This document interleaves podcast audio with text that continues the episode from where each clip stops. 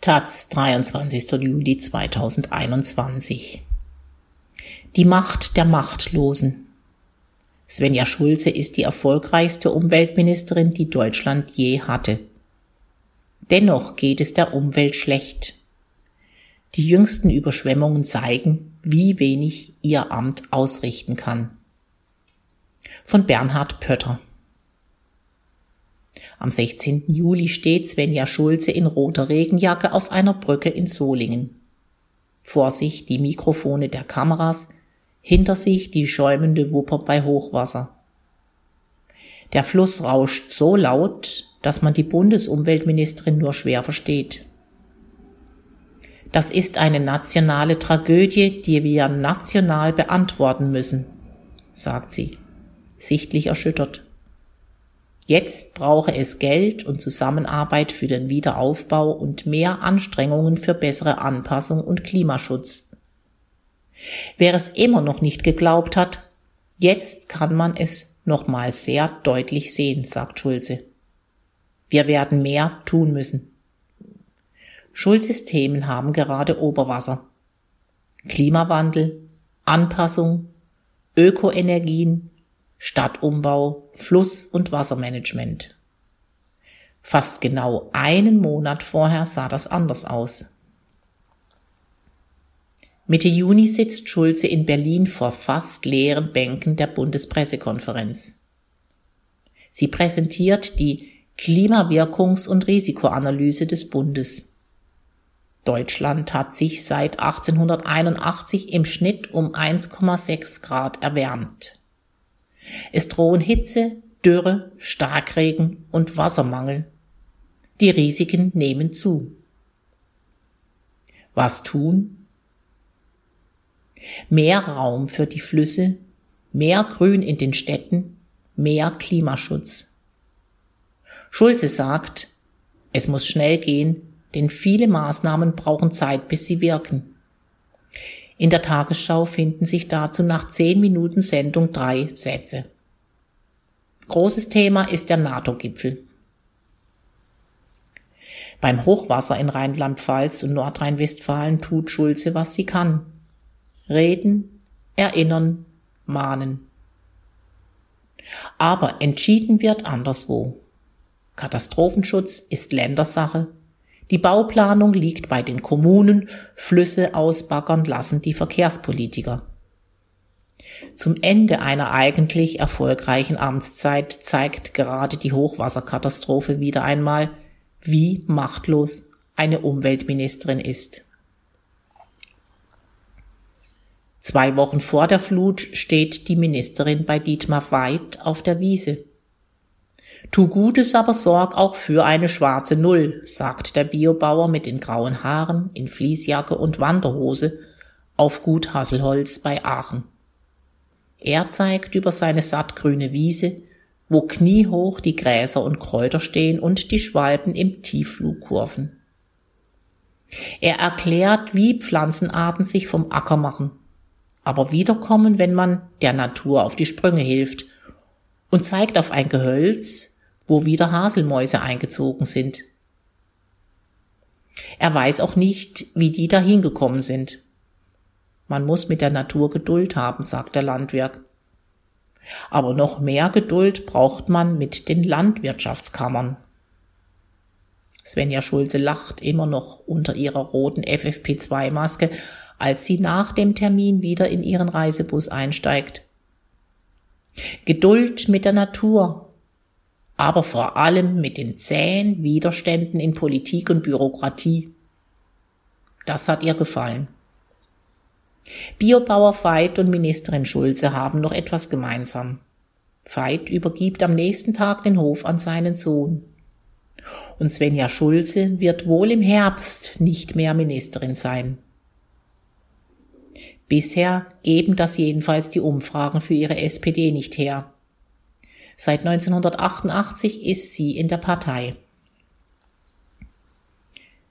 Deshalb ist diese Sommerreise an zwei heißen Junitagen auch so etwas wie eine Abschiedstournee für die 52-Jährige, die in Münster ihren Wahlkreis hat und für die SPD bei den Bundestagswahlen antritt. Schulzes Amtszeit als Ministerin für Umwelt, Naturschutz und nukleare Sicherheit war kürzer als sonst, weil die Koalition so spät stand. Dafür aber turbulent.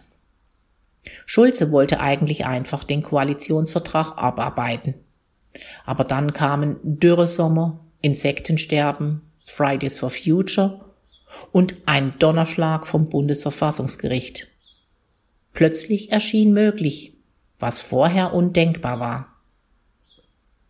Die dreieinhalb Jahre Schulze zeigen, welche Fortschritte möglich sind, wenn Themen wichtig werden, der Druck von außen hoch bleibt und die Verantwortlichen diese Chancen ergreifen. Sie zeigen aber auch die Grenzen des Umweltministeriums, wie es bis jetzt definiert wurde. Und sie lassen hoffen, dass Schulzes Amtszeit daran ein bisschen was geändert hat.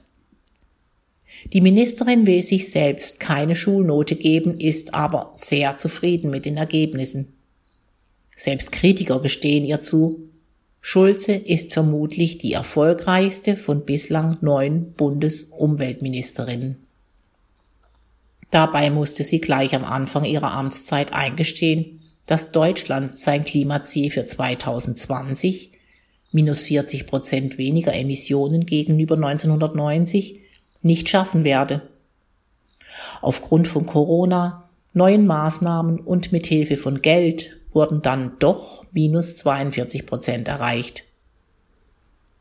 Schulze, studierte Politikwissenschaftlerin und Germanistin, bekam einen Crashkurs in Umweltpolitik, lernte schnell und leistete sich bei Detailfragen trotzdem hier und da ein paar Stolpereien.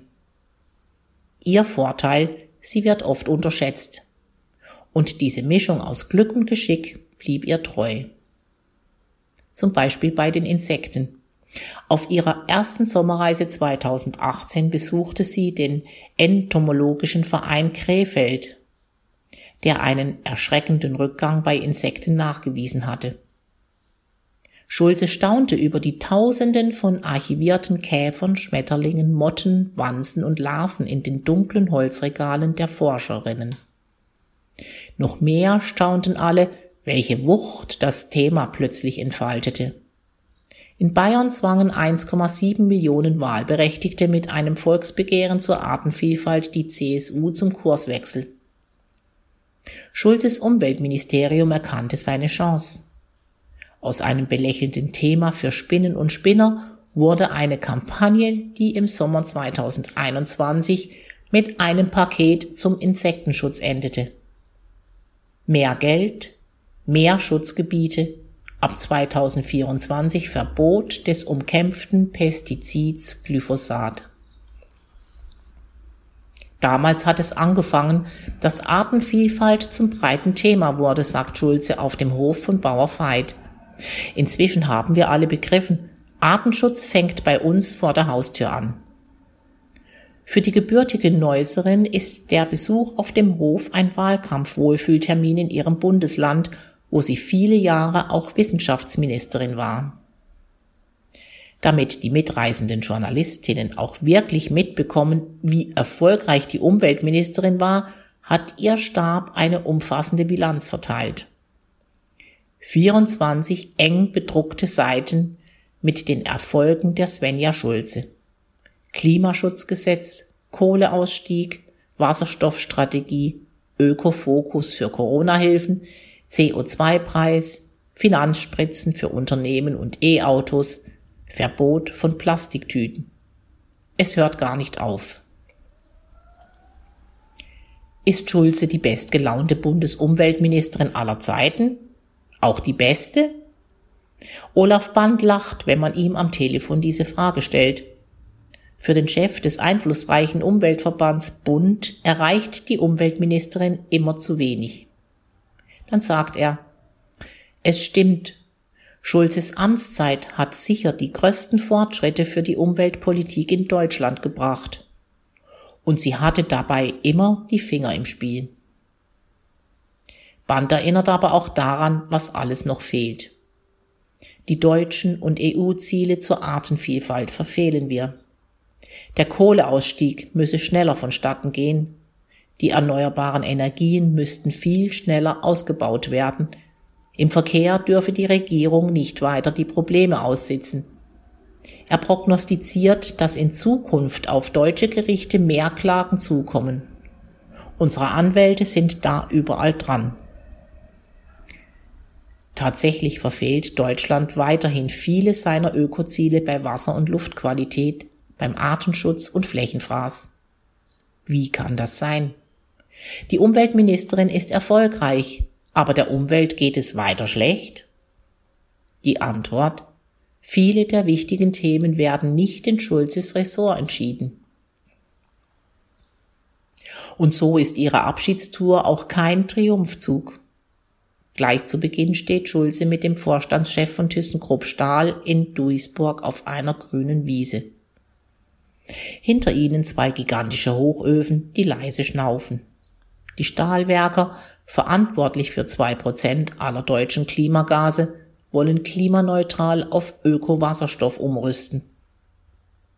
Als Schulze ihr Amt antrat, war davon noch nicht groß die Rede. Heute will die Industrie sich wandeln, braucht dafür aber auch Milliardenhilfen.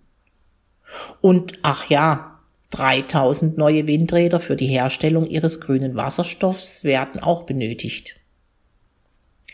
Schulze übergibt feierlich zwei Papierbögen mit dem Bundesadler. Darauf steht, dass das Unternehmen jetzt mal einen ordentlichen Antrag auf Staatshilfen stellen kann. Der Stahlchef schenkt der Ministerin ein etwa 10 Zentimeter kurzes Stück nachhaltigen Stahl. Eher symbolisch ist hierbei die Rolle des Umweltministeriums. Ob es Milliarden für den grünen Stahl gibt, entscheiden Wirtschafts-, Finanzminister und die EU-Kommission. Den dringend nötigen Ausbau der Erneuerbaren blockieren Wirtschaftsministerium und der Koalitionspartner CDU-CSU. Das Geld für den schnellsten und sparsamsten europäischen Großrechner Jewels am Forschungszentrum Jülich, der nächsten Station der Reise, kommt von den Forschungsministerien in Berlin und Düsseldorf. Über das Schicksal der Insekten von Bauer Veit fällen die Landwirtschaftsministerien und die EU das finale Urteil. Ob sich die Elektrobusse in Köln rentieren, die Schulze am nächsten Tag besucht, bestimmt der Stau in der Stadt und damit die Verkehrsplanung in NRW. An diesem Morgen besucht die Ministerin das Marie-Jurasch-Zentrum, ein Altenwohnheim der Arbeiterwohlfahrt im Norden von Köln. Pepper, ein niedlicher kleiner Pflegeroboter mit cooler Augen begrüßt sie. Im Innenhof des Heims werden Reden gehalten, die Bewohnerinnen rufen lauter von den Balkonen. Schulzes Ministerium hilft mit 12.000 Euro bei der Anschaffung von E-Autos für die Springerdienste der Pflegenden. Die Pflege soll klimaneutral werden. Das heißt, Häuser dämmen, regionales Fleisch in der Kantine anbieten, die Pendlerwege des Personals optimieren. Der Verwalter verweist auf die Klimaanlagen, um Medikamente zu kühlen. Hitzewellen sind bedrohlich für alte Menschen. Insgesamt bedrohlicher als Überflutungen, aber sie sind unsichtbar. Für die volle Klimatisierung aller 82 Wohnungen mit 350 Menschen reicht das Geld nicht. Und es käme, wenn, dann auch nicht aus dem Umweltministerium. Schulzes Amtszeit war auch erfolgreich darin, die SPD grüner zu machen, obwohl sie diese Formulierung gar nicht gerne hört. Bei jeder Gelegenheit betonte sie, Ökologie sei schon immer ein rotes Thema gewesen. Tatsächlich bremste die Bergbaugewerkschaft IGBCE die SPD-Genossen oft bei der Energiewende aus. Nicht umsonst nannten die Grünen die Sozis gern Autofahrerpartei. Noch 2018 warnte die damalige Parteichefin Andrea Nahles vor einer Blutgrätsche gegen die Braunkohle. Und als Schulze Ende 2018 einen CO2-Preis für Heizen und Tanken ins Spiel brachte, ließ sie ihr SPD-Finanzminister Olaf Scholz im Regen stehen. Schulze selbst plädierte beim Kohleausstieg immer für einen gerechten Übergang mit sozialer Abfederung. Nun ist das Kohlethema abgeräumt, die Regionen und Gewerkschaften sind mit 40 Milliarden Steuergeld ruhig gestellt. Und für Olaf Scholz ist Klimaschutz plötzlich eine Herzensthema und eine Zukunftschance. Was ist passiert? Scholz habe irgendwann gemerkt, dass Deutschland teure Zahlungen in der EU leisten müsse, wenn das Klimaziel gerissen werde, sagen die einen. Der Olaf habe das Thema jetzt durchdrungen und erkenne seine Bedeutung, heißt es aus Schulzes Umfeld. Immerhin verhinderte die SPD 2019 gegen die CDU-CSU, dass es bei den Corona-Hilfen eine Abwrackprämie für Verbrennungsmotoren gibt. Dann trotzte die SPD der Union das Klimaschutzgesetz ab. Weil 2019 mit Hitzesommern und lauten Fridays for Future Demonstrationen das Thema plötzlich akut wurde. Es knallte in der Koalition, aber die kleine, blonde und oft unterschätzte Schulze erreichte, was sie wollte. Das Gesetz wurde ihr Meisterstück denn es verändert die Machtbalance in der Regierung. Jetzt ist Klimaneutralität per Gesetz das Ziel. Es schreibt pro Jahr für Industrie, Verkehr, Landwirtschaft oder Bauen eine Obergrenze bei CO2-Emissionen fest. Damit ist nun jedes Ressort gesetzlich zu konkreten CO2-Einsparungen verpflichtet. Diese werden nicht mehr ans Umweltministerium delegiert. Hinzu kommt ein CO2-Preis für Heizen und Tanken, wie ihn Schulze 2018 erfolglos forderte. In diesen Monaten zahlte sich aus, dass das Umweltministerium seit Jahren auf diesen Punkt hingearbeitet hatte. Daten, Gesetze, Gutachten lagen bereit oder wurden schnell vorgelegt. Schulze hatte den beamteten Staatssekretär Jochen Flassbart von ihren Vorgängerin übernommen der das Haus im Griff hatte und hinter den Kulissen die Entscheidungen vorantrieb. Und als im April 2021 das Bundesverfassungsgericht das Klimaschutzgesetz in der ursprünglichen Fassung als verfassungswidrig einstufte, schlug die große Stunde des Ministeriums. In wenigen Tagen legten die Beamtinnen einen Gesetzentwurf vor, der die deutschen Klimaambitionen noch einmal drastisch verschärfte klimaneutral bereits im Jahr 2045, höhere Ausbauziele für die Erneuerbaren schon 2030, klare Reduktionsziele für jedes Jahr bis 2045. Schulze hinterlässt ein riesiges Erbe. Die Ministerin sitzt nun in ihrem Tourbus Oberdeck vorn an der Panoramascheibe, freier Blick in die Rheinebene. Am Horizont grüßt der Kölner Dom, direkt neben der Autobahn schicken die riesigen Kühltürme des Braunkohlekraftwerks Weißweiler weiße Wolken in die Luft. Ein Ort mit Fernblick, gut für Rückblick und Ausblick. Wie sieht sie die Zukunft ihres Hauses? Schulze sieht es als Querschnittressort, das nicht mehr immer Bitte sagen muss, sondern überall entscheidend mitredet. Umweltpolitik habe sich vom Rand in die Mitte bewegt. Schluss mit der Machtlosigkeit der Umwelt in der Regierung.